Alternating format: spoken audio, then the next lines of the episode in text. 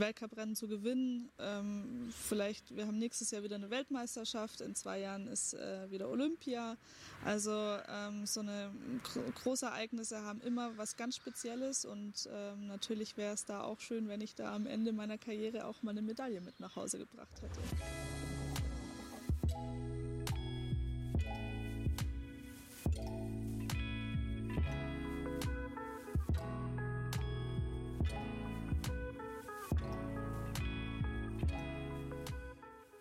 Willkommen zu Hause, dem Talk-Podcast bei Geheimtipp München.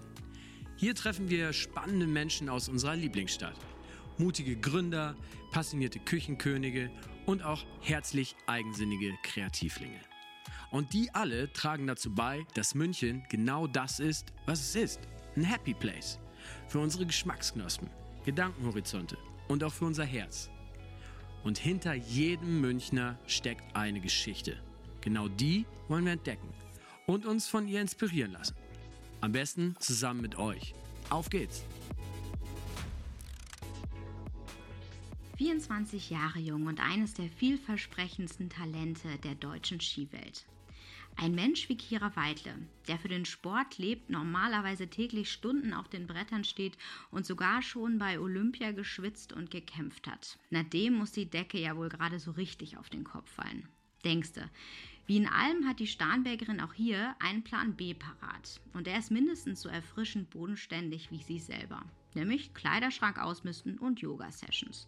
Für Kira ist das echter Luxus, denn eigentlich ist sonst jede freie Minute fürs Training geblockt. Die professionelle Skirennläuferin hat uns einen Einblick in ihre sportliche und private Welt gegeben. Wie ihr Hobby zum Beruf wurde, wie sie mit Druck und Konkurrenz umgeht und was sie jungen Nachwuchssportlern mit auf die Piste geben kann, das alles und mehr haben wir sie im Interview gefragt. Natürlich mit dem größtmöglichsten Abstand, per Telefon, wir im Homeoffice und sie in ihrem Garten. Falls ihr euch zwischendurch also mal wundert, warum da ein Vögelchen zwitschert, wisst ihr jetzt Bescheid. Also, stay home, stay safe und viel Spaß beim Zuhören. Okay, perfekt, schön. Auch wenn wir uns nicht sehen können, aber ähm, zumindest so. Dann können wir uns zumindest, äh, ist es eigentlich so, wie man gerade generell sowieso kommuniziert, also eigentlich nur per Telefon. Ja, genau, genau. ähm, ich weiß ja, du bist zur Schule gegangen am Gymnasium Starnberg. Und genau. Äh, genau, du bist eine deutsche Skirennläuferin, spezialisiert auf Abfahrt und Super-G, geboren in Stuttgart. Mhm. Ähm, für jemanden wie dich muss das doch gerade irgendwie einfach nur furchtbar sein, oder? So irgendwie so wenig wie möglich rauszugehen und irgendwie gar nicht so in der Natur zu sein und äh, überhaupt auch nicht trainieren zu können. Wie fühlst du dich gerade damit? Ja, ähm, ich muss sagen, also wir sitzen hier auch gerade mitten in der Natur. Es geht. Ähm, wir sind nach der Saison gerade, also unsere Saison wäre jetzt so oder so zu Ende gegangen. Und da ist es eigentlich üblich, dass wir alle erstmal ein bisschen runterfahren und ähm, ein bisschen eine Auszeit nehmen. Also von dem her passt es gerade zeitlich ganz okay. Ähm, klar, diese Ausgangsbeschränkung ist, könnte schöner sein, aber man darf ja zum Glück noch ein bisschen raus, ein bisschen spazieren gehen, ein bisschen laufen gehen, ein bisschen radeln gehen ähm, zumindest mit der Familie und ähm, das macht es dann noch ein bisschen besser zumindest. Das heißt, ihr zu Hause steigt euch nur nicht gegenseitig aufs Dach. Ach, es geht. Nee, meine Mama, die arbeitet ganz normal. Mein Papa ist im Homeoffice. Mein Bruder ist jetzt gerade auch aus München da. Ähm, den sehe ich sonst das Jahr über auch gar nicht so viel. Deswegen, ähm, noch ist es ganz schön, aber wir sind ja erst bei der Halbzeit. Also schauen wir mal. Frag mich in zwei Wochen nochmal. Ähm, heißt das, dass du normalerweise aber auch zu Hause wohnst oder ist es jetzt quasi eigentlich für die Zeit der ähm, Quarantäne, der Ausgangsbeschränkung, dass du gesagt hast, ich gehe wieder nach Hause? Ähm, nee, ich wohne noch daheim. Also bei mir war es ein bisschen ja, ein Durcheinander sozusagen. Ich bin mit 15 bin ich aufs Internat gegangen nach Oberstdorf, quasi ausgezogen von daheim. Ah, okay. mhm. ähm, war dann äh, vier Jahre in Oberstdorf auf dem Internat und war natürlich die ganze Zeit unterwegs, also beim Skifahren ähm, über 200 Tage im Jahr, wo man ja auch dann nicht zu Hause ist. Und ähm, somit habe ich mehr aus dem Koffer oder aus der Tasche gelebt, als überhaupt irgendwo äh, ein festes Zuhause zu haben. Ja, und dann bin ich nach dem Abi bin ich eigentlich wieder nach Hause gekommen und äh, man muss sich natürlich immer die Frage stellen, Münchner Mietpreise und dann ist man aber ein Dreivierteljahr nicht zu Hause. Ähm, deswegen habe ich jetzt mal noch gesagt, genau, lohnt sich das? Ähm, drum bin ich jetzt erstmal noch daheim geblieben, aber ähm, ja, klar, ich will schon auch irgendwie mal ausziehen und ähm, ist nur eine Frage der Zeit, glaube ich. Mhm. Ähm, für jemanden, der so viel unterwegs ist, ist, äh, was ist da Heimat überhaupt? Gibt es da wirklich so ein, so ein Gefühl von, da bin ich wirklich zu Hause oder bist du einfach irgendwie eigentlich einfach da zu Hause, wo du deinen Sport cool machen kannst? Ähm, nee, eigentlich zu Hause ist für mich schon Starnberg hier. Also ich bin hier groß geworden, ich habe meine Freunde hier und ähm, ich komme eben regelmäßig hier wieder zurück. Und ähm, ich kann ja von hier auch ziemlich viel machen. Also ich meine, wir fahren in die Berge, es ist von hier eine Dreiviertelstunde nach Garmisch. Ähm, das ist ja jetzt nicht aus der Welt und äh, da kann ich dann auch Skifahren gehen. Also ähm, nee, zu Hause ist für mich schon Starnberg, aber klar, ich bin auch äh, auf der anderen Seite irgendwie auf der ganzen Welt unterwegs. Aber es ist trotzdem immer wieder schön, hierher zu kommen. Was, äh, was gefällt dir ähm, so an, an hier zu Hause quasi, an, deinem, an deiner Base? Äh, die Vielfältigkeit eigentlich. München ist super nah. Ähm, ich liebe die Stadt. Es ist einfach ähm, ja, super cool.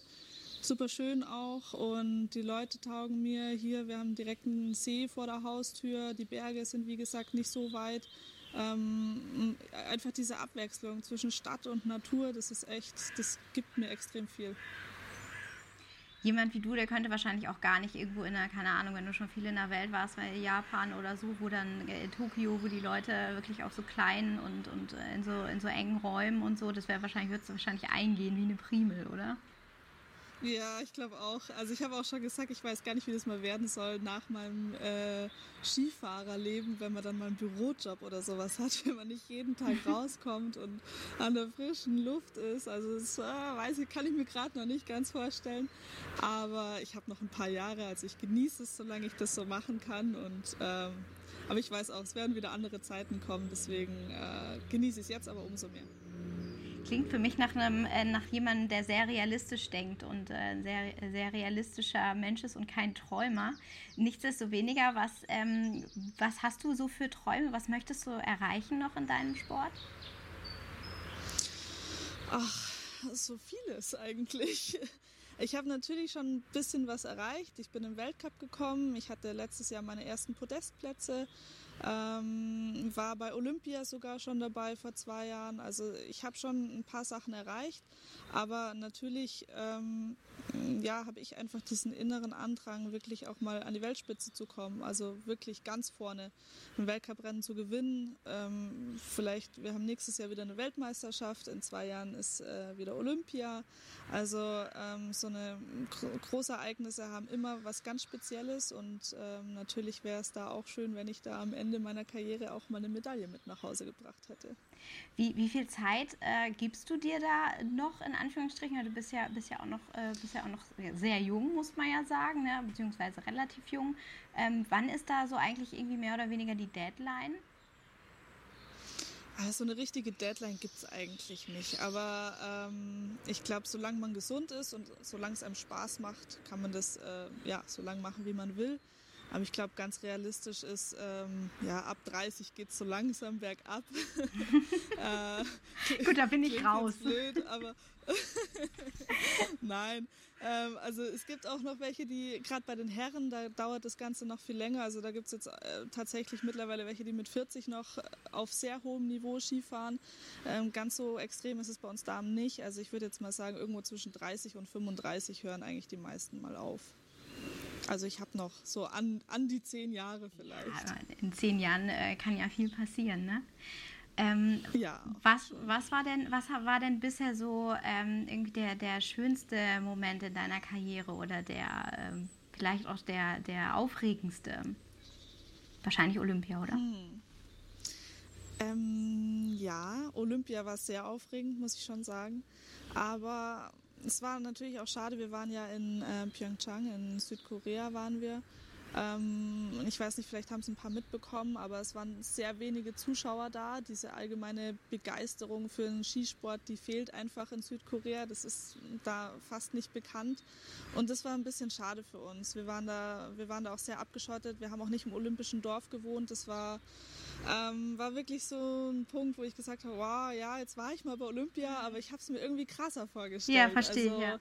Ähm, das war, war tatsächlich ein bisschen schade, aber ich hatte letztes Jahr, glaube ich, war wirklich mein größtes Highlight ähm, der erste Podestplatz, dritter Platz und vor allem gleich beim ersten Saisonrennen in Lake Louise in Kanada. Also ähm, das war wirklich so boom, einfach mal voll die, voll die ähm, Bombe eingeschlagen und das war wirklich ein cooler Moment für mich. Wie ist das so ähm, für die, die dich ja immer begleiten, deine Familie? Also jetzt nicht unbedingt äh, von den Reisen her, aber natürlich sind die in Gedanken sicherlich immer bei dir. Ähm, was bedeutet das für die, ähm, zu sehen, äh, wie, wie erfolgreich du bist? Weil ich kann mir vorstellen, dass man in einer Familie, wo einer so, ähm, so einem, einem, gewissen Sport irgendwie folgt, schon, schon seit der Kindheit und man super, super viel Zeit äh, und wahrscheinlich auch Geld investiert, dass das ähm, wahrscheinlich auch für die Familie hier und da einfach, das Familienleben Leben beeinflusst, ne? Ja, schon extrem. Also vor allem, ich glaube, so in dieser Jugendzeit, als ich auch im Internat war, mein Bruder ist zwei Jahre älter als ich, der war dann auf Weltreise mal noch ein Jahr lang. Ähm, da waren dann auf einmal keine Kinder mehr daheim. Mhm. Also es war schon war ein krasser Moment für meine Eltern, ja. aber ähm, es hat sich jetzt im Nachhinein doch irgendwie alles gelohnt. Dieser ganze Aufwand, die, finanziell, wie du auch gesagt hast, das ist, ähm, ja, sollte man schon auch beachten und aber auch zeitlich. Also meine Mutter, die hat uns immer zu Trainings ähm, gefahren, hier mal zu einem Konditionstraining, zum Skitraining. Also es war wirklich ein extremer Aufwand, den sie da geleistet haben auch und aber auch immer gerne gemacht haben. Ähm, sie haben auch immer gesagt, Kira, solange es dir Spaß macht, wir unterstützen dich, wo wir können. Sie sind keine Ultrasportfanaten, überhaupt nicht, ähm, aber haben das einfach unterstützt. Und da bin ich auch bis jetzt eben sehr dankbar dafür. Und ähm, mittlerweile ist es ein Riesenevent, wenn, wenn ich Weltcuprennen fahre, dann äh, gibt es auch auf WhatsApp so eine Fangruppe von mir, wo ganz viele Bekannte und Freunde von uns drin sind und da geht es dann immer rund. Ähm, und natürlich beim Heimweltcup in Garmisch. Also da sind immer total viele Leute von der Familie da. Ähm, natürlich auch meine Eltern, mein Bruder und ähm, das ist so immer der Moment, wo ich ein bisschen was zurückgeben kann, dass wirklich alle ein cooles, cooles Wochenende haben und ähm, viel Spaß beim, beim Zuschauen haben. Ist es für dich auch, ähm, dass du schon einen Unterschied merkst, wenn du weißt, dass sie wirklich im Publikum sind oder dir und dir zuschauen oder wenn es vielleicht mal irgendwie eine, eine Situation ist, ähm, wo einfach keiner dabei sein kann? Und ähm, ist das für dich ein Unterschied so, wenn du, wenn du losfährst? Hm, eigentlich war es das immer nicht so, aber letztes Jahr hatte ich wirklich mal ein Ereignis, da stand dann der Heimweltcup vor der Tür. Ähm, Anfang Februar war das dann, glaube ich, in Garmisch. Ähm, und ich hatte bis dahin ziemlich gute Ergebnisse. Also wie gesagt, ich habe mit einem Podestplatz angefangen in die Saison, hatte dann zwei vierte Plätze, einen sechsten Platz, achten Platz, also wirklich richtig gute Resultate. Und dann stand auf einmal der Heimweltcup da und ich war in den Trainings, war ich ziemlich schlecht, muss man sagen. ähm, also hat es gar nicht funktioniert und wir haben wirklich gesagt, okay, wir ändern nochmal alles für einen Renntag. Ähm, ich selber wusste aber eigentlich, was ich zu tun habe. Also ich war trotz den schlechten Trainingsresultaten relativ selbstbewusst. Ähm, und dann kam aber schon so, wow, da unten sind jetzt 100 Leute von dir, die irgendwie darauf hoffen, dass du hm. natürlich ein gutes Resultat hast. Also es war wirklich das erste Mal, wo ich so ein bisschen Druck ähm, ah, okay. habe. Okay, sogar in die andere ähm, Richtung, verstehe, ja. Mhm. Genau, ja. Also es war, war echt extrem, aber dann war es umso cooler, weil ähm, ich wurde Dritte an dem Tag, also wieder ein Podestplatz das war heimischem Publikum. Also das war ziemlich cool eigentlich damals und ähm, das war dann eben auch cool, dass die das alle miterleben durften. Ich finde es total schön, äh, dass ich, also dass man so merkt, dass dir das so, so wahnsinnige Freude bereitet und so. Man sagt ja oft irgendwie so, Sportler sind eher so ein bisschen, ähm, ja, ich sag mal so nüchtern oder so, aber ähm, ja, da merkt man, dass da dir wirklich das Herz aufgeht bei sowas, ne? Ja, absolut. Also es freut mich auch immer riesig. Und es werden irgendwie von Jahr zu Jahr werden es immer mehr Leute, die in Garmisch dabei sind. Und es wird auch mittlerweile ein Riesen-Event für die. Also wir machen immer ein Weißwurst-Frühstück dafür noch. Und ähm, die Blasmusi aus Starnberg war dabei dieses Jahr wieder. Also ähm, die machen sich da schon auch eine gute Zeit und das freut mich natürlich, wenn nach all den ganzen Jahren auch harten Schuften natürlich, wenn man dann durch sowas belohnt wird. Das kann ich absolut nachvollziehen. Und so viel wieder zum Thema Heimatgefühl auch, ne? Die Blasmusik genau, und genau. so. Ja. Wann, wann ist denn irgendwie so für dich das erste Mal, wann hat sich das rauskristallisiert, äh, dass du dich wirklich diesem Sport verschreiben möchtest? Ist das, war das schon super früh in der Kindheit oder wie ist das gekommen? Wann ist dir so klar geworden, das ist echt was, was ich, also wo ich mein Leben, meinem Leben, äh, also ich möchte in meinem Leben quasi ausfüllen mit diesem Sport? Ja, also es war schon immer ein ziemlich großer Bestandteil von meinem Leben. Ähm, wir waren allgemein aber sehr sportlich aktiv. Also ich habe auch noch Tennis gespielt nebenher, war in der Schule beim Rudern dabei. Ähm, also es gab schon ein bisschen eine Auswahl, aber irgendwie war ich natürlich beim Skifahren am besten und habe mich dann auch dementsprechend dahin entwickelt. Ähm, aber ich habe schon ziemlich früh mal gesagt, boah, ich will mal Olympiasiegerin werden. Also ich glaube, da war ich zehn oder so. Krass. Ähm, das war schon krass, aber ich habe das irgendwie immer mit so einer gewissen Gelassenheit gemacht, ähm, weil ich immer gesagt habe, mal wenn es mir mal keinen Spaß mehr macht oder ich keinen Erfolg mehr habe, dann ist es halt so, dann geht's Leben auch weiter. Also ich war da jetzt nie so ultra verbissen und habe gesagt, oh, das muss jetzt aber funktionieren mhm. und wenn das nicht geht, dann gibt's gar nichts mehr. Ähm, so war das eigentlich nie und ich glaube, das ist auch so ein bisschen das Geheimnis hinter dem Ganzen, dass man natürlich Disziplin und ähm, ja, einen Ehrgeiz an den Tag legt, aber trotzdem auch ein bisschen gelassen bleibt und ähm, einen Plan B vielleicht auch hat, mhm. wenn es wirklich mal nicht so funktioniert, weil ich meine, Skifahren ist schon eine ziemlich große Risikosportart mhm. und Verletzungen passieren. Ähm, also es kann auch wirklich von einem Jahr aufs andere vorbei sein und ähm, darum sollte man da immer ein bisschen was in der Hinterhand haben. Aber ähm, ja, ich habe immer gesagt, solange es mir Spaß macht, solange ich erfolgreich bin, bleibe ich dabei und äh, ja, bis jetzt bin ich eben noch da. Was ist dein Plan B? Wie sieht der aus? Äh, ich studiere nebenher. Ähm, seit hm, drei Jahren jetzt mache ich ein Fernstudium. Äh, ist natürlich ein hm, bisschen schwierig zeitlich gesehen, weil Klar. im Winter kann ich sehr wenig machen. Mhm. Ähm, alles muss ich dann irgendwie im, im, Sommer mal aufholen, aber ja, zwei Semester in eins zu packen, ich glaube, das kann sich jeder vorstellen, der studiert, das funktioniert nicht ganz. Richtig. Ähm, drum, kann mich auch nur so dunkel erinnern, aber. Ja, genau. Also Regelstudienzeit von, von sechs Semestern wird es jetzt nicht ganz. Aber ähm, ich werde auf jeden Fall spätestens in zwei Jahren meinen Bachelorabschluss haben. Und dann habe ich zumindest schon mal was in der Hinterhand. Und ähm, ich bin auch noch bei der Bundeswehr nebenher angestellt als auch Sportsoldatin. Okay. Genau. Ähm, bin da aber in der Sportfördergruppe, sprich, wir sind freigestellt vom Dienst für den Sport ähm, muss aber ein paar Lehrgänge absolvieren in meiner Laufbahn. Das schon, aber ich bin sozusagen sozial abgesichert, habe eine Versicherung, habe ähm, ja, die Rentenkasse wird eingezahlt und habe natürlich auch ein bisschen eine Grundabsicherung finanziell gesehen mit dem, mit dem äh, Wehrsold. Ähm, das ist auf jeden Fall schon mal ganz gut und ja, wie gesagt, das Studium ist auch noch da das ist natürlich dann auch wirklich eine gute Strategie, um da so diese Gelassenheit eben wirklich auch walten zu lassen, ne? weil der ein oder andere hat dann vielleicht eben nicht diesen, diesen Background und ähm, stresst sich dann vielleicht mehr in Sachen, äh, das muss jetzt funktionieren, weil irgendwie muss man ja auch als Sportler Geld verdienen. Ne? Genau, genau. So ist es absolut. Und ähm, wir sind natürlich sehr erfolgsabhängig bei uns. Äh, Sponsoren zahlen immer mehr, wenn du erfolgreich bist. Also da ist schon immer ein bisschen Druck da. Ähm, ja, und äh, wie gesagt, wir sind, ich mache das jetzt vielleicht noch zehn Jahre und in den zehn Jahren schaffst du es wahrscheinlich auch nicht, dich komplett finanziell abzusichern für den Rest deines Lebens. Also ähm, das Privileg haben nur ganz, ganz wenige und äh, da darf man sich auf gar keinen Fall drauf verlassen. Deswegen ist, glaube ich, schon ganz gut, wenn man einen Plan für danach auch hat. Ja. Ähm, Stichwort Druck. Ähm, jetzt bist du jemand anscheinend, der mit Druck äh, sehr gut umgehen kann, weil du einfach dich schon abgesichert hast äh, zu allen Seiten, ne? mehr oder weniger.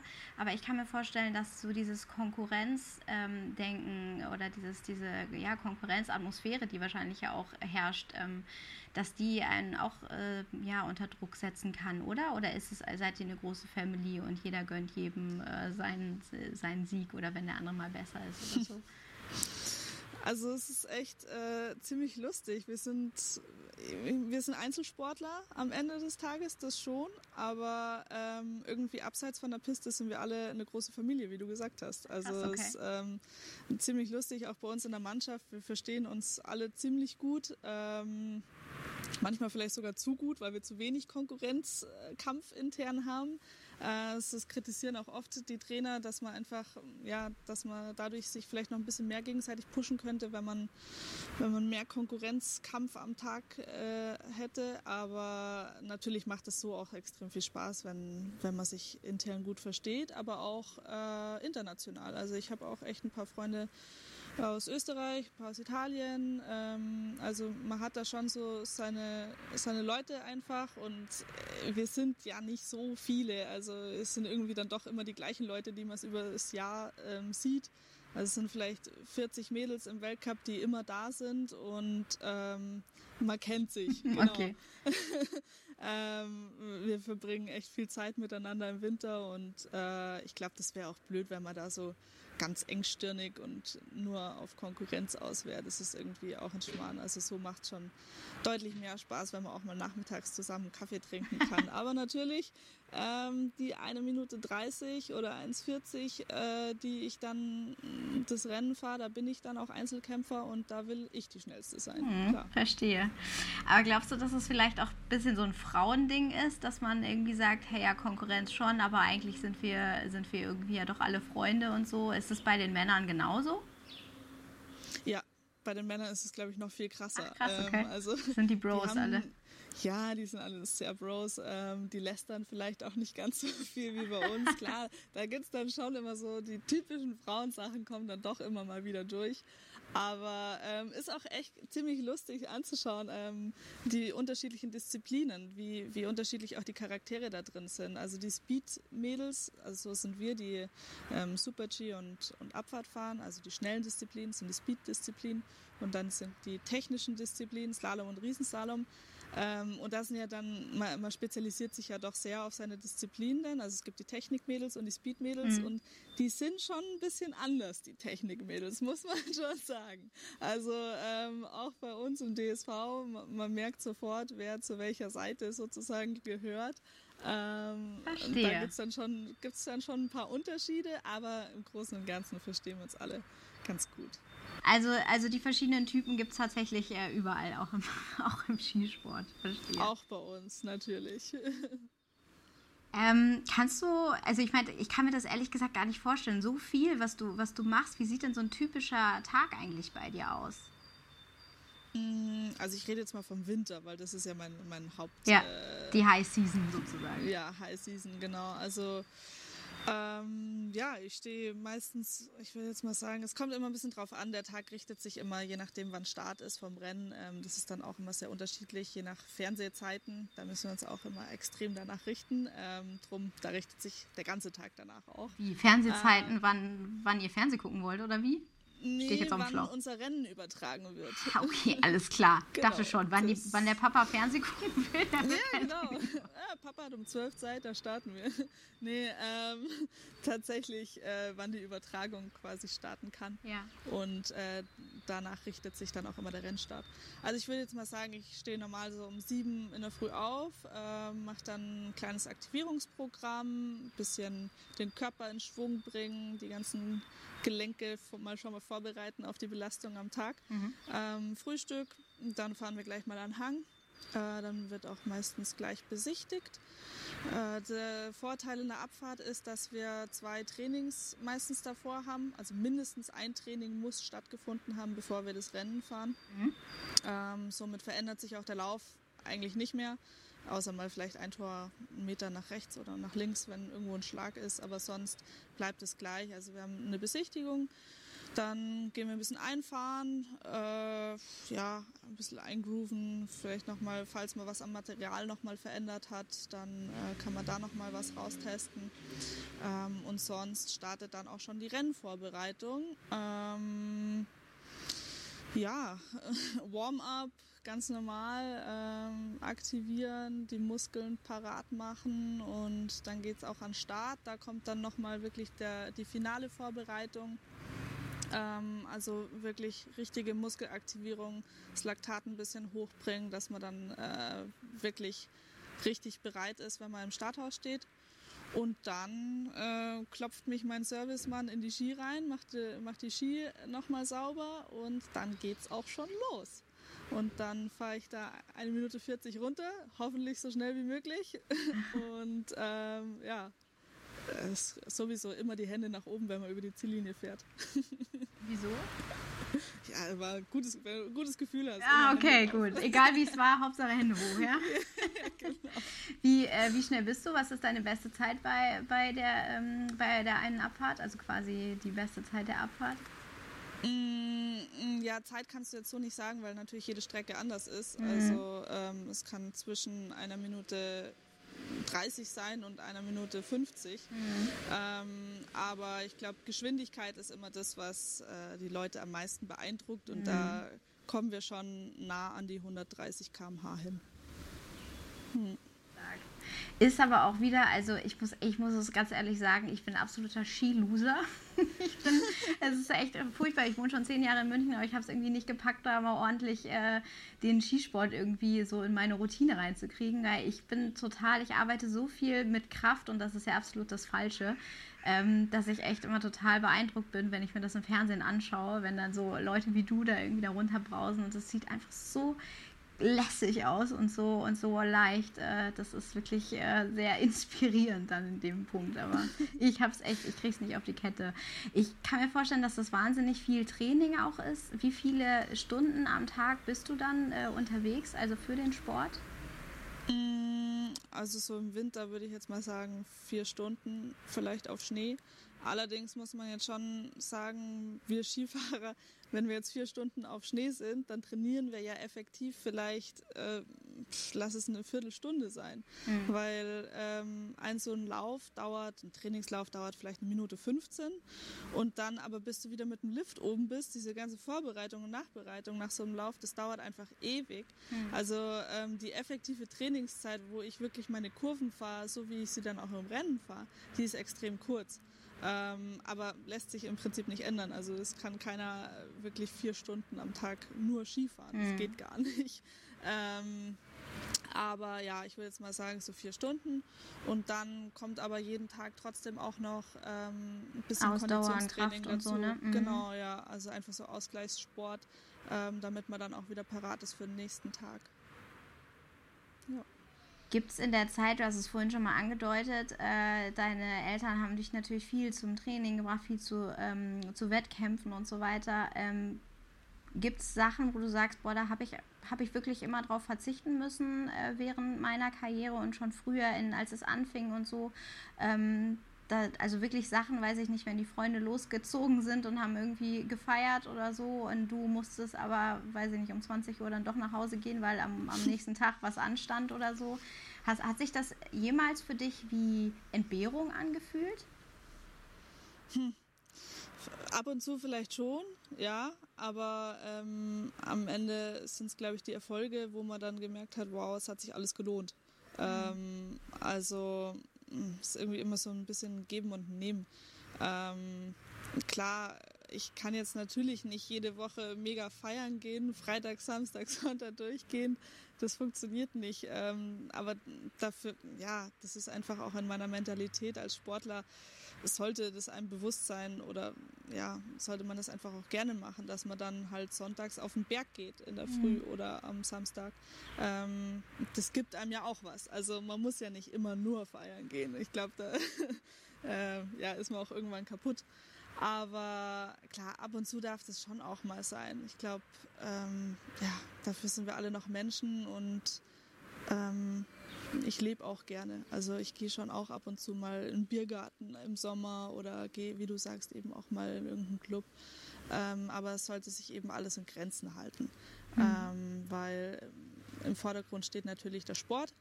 Aber, wie auch vorher schon gesagt, das Ganze ist äh, irgendwie limitiert. Also ich werde das nicht mehr ewig machen und äh, also die Clubs, die schließen, glaube ich, nicht in den nächsten 20 Jahren. Also ich kann auch noch genug Wenn du wüsstest. heißt gerade geht ja eh nichts. Ja, genau, jetzt, jetzt ist eh nicht schlimm, ne? Und dann so in 20 Jahren, wenn du dann irgendwie mit 50 fast oder so, dann geht es dann halt für dich los. Ist ja auch geil. ich sage jetzt mal, mit Anfang 30 kann man ja auch noch feiern gehen. So ist ja nicht. Ja, absolut, absolut.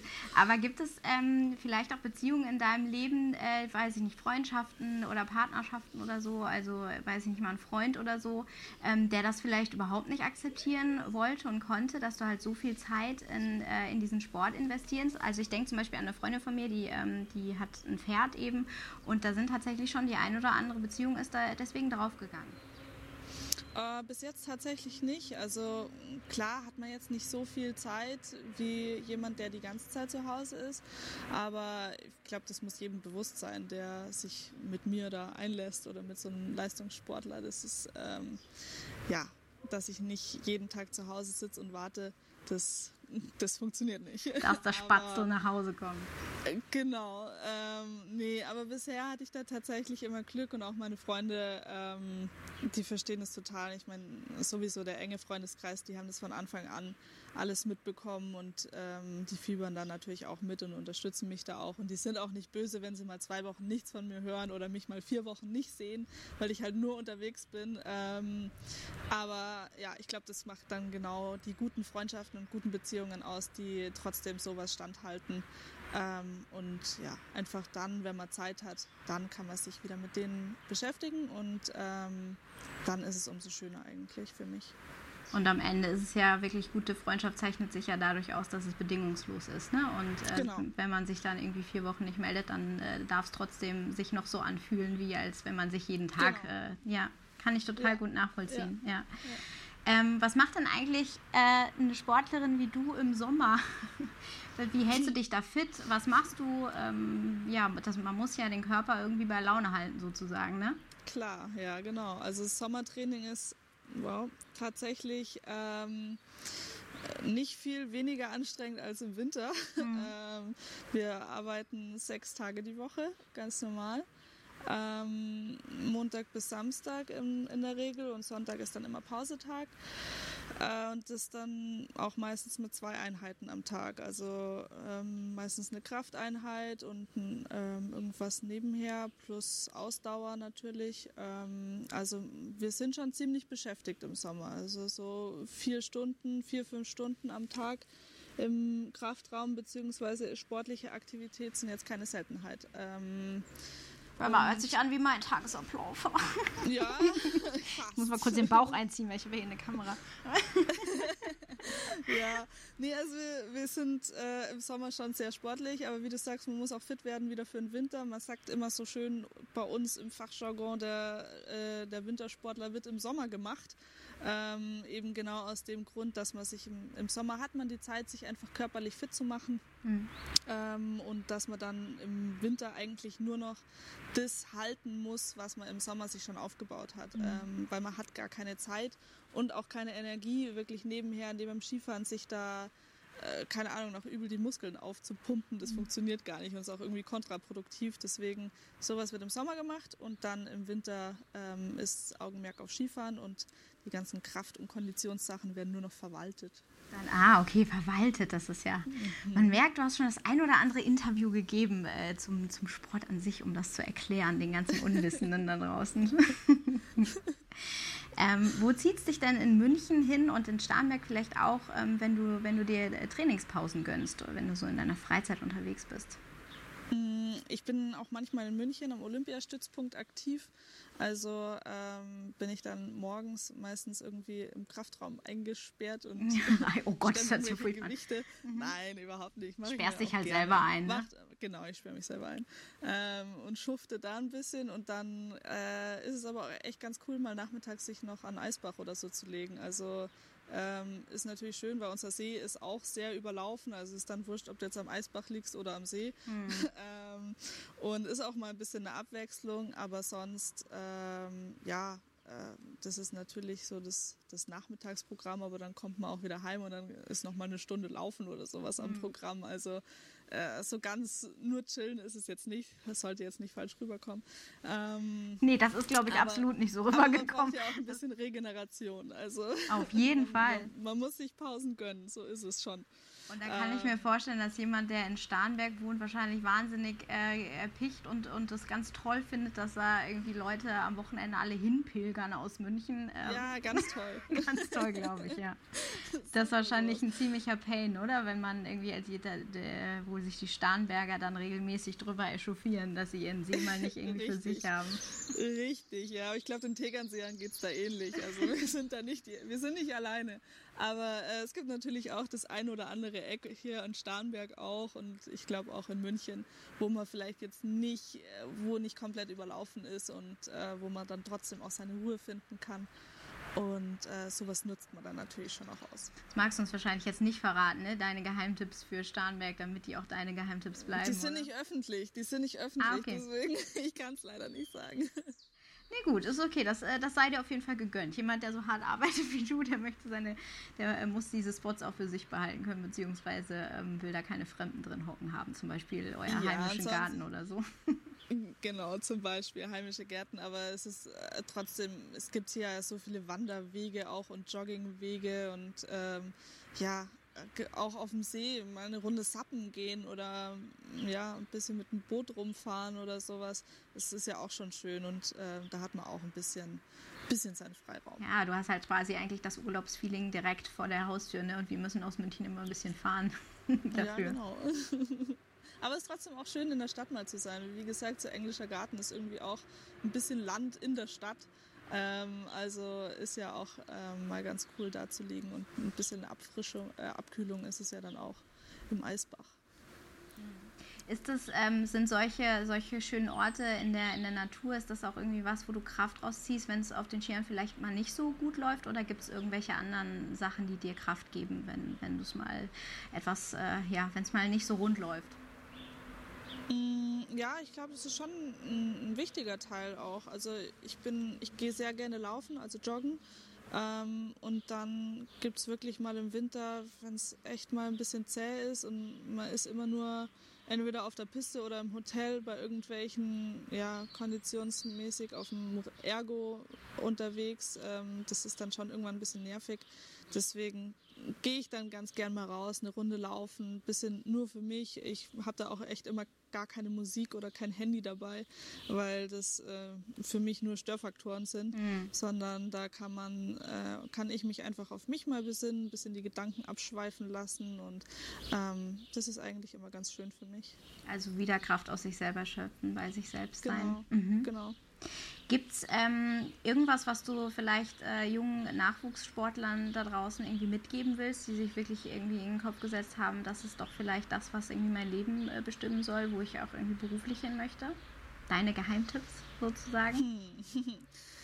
Ja, also schon so, wie ich es vorher eigentlich schon gesagt habe, ähm, diese Gelassenheit trotzdem an den Tag zu legen. Ähm, also und trotzdem ehrgeizig zu bleiben. Also ähm, ich glaube, das ist ein, ein, schmaler Grad, wo man sich da irgendwie immer bewegt, ähm, da wirklich äh, genug zu machen, aber trotzdem nicht zu viel. Ähm, das ist schon, ja, muss man schon sehr genau abwägen immer, ähm, weil man will natürlich auch immer besser werden und immer erfolgreicher werden und alles, aber ähm, der, der Spaß sollte bei dem Ganzen nicht verloren gehen. Und ähm, ja, das ist, war für mich immer extrem wichtig. Ähm, klar gibt's, es gibt immer mal Phasen, wo man sich denkt, boah, hey, für was mache ich das eigentlich? Echt? Aber ja, gab es auch bei mir. Gab es wirklich auch bei mir. Es ging nicht immer nur steil bergauf. Mhm. Ähm, aber dann muss man sich einfach seine Ziele nochmal in den Hinterkopf holen und ähm, sagen, hey, so schlimm ist es doch gar nicht. Eigentlich ist es ein mega Privileg, was wir hier machen dürfen. Dieses Skifahren ist, äh, ist einfach mega und ähm, es macht, macht viel Spaß und gibt einem auch extrem viel. Und ähm, wäre es jetzt besser, wenn ich über irgendeinem Bürojob sitze? Nee, also beweg dich und weitermachen und ähm, wird schon wieder. Sehr cooles genau. Abschlusszitat. Ich danke dir, Kira, für das Gespräch. Danke dir auch. Hat mir sehr viel Spaß gemacht. Das freut uns. Und ähm, wir treffen uns das nächste Mal, wenn wir alle wieder raus dürfen. Und dann kannst du ja. mir vielleicht mal beibringen, wie man richtig Ski fährt. ja, genau. Müssen wir nur noch ein bisschen warten, bis der Schnee wieder da ist. Aber dann können wir das gerne machen. So machen wir das. Ich freue mich drauf. Danke, Kira. Super, danke schön.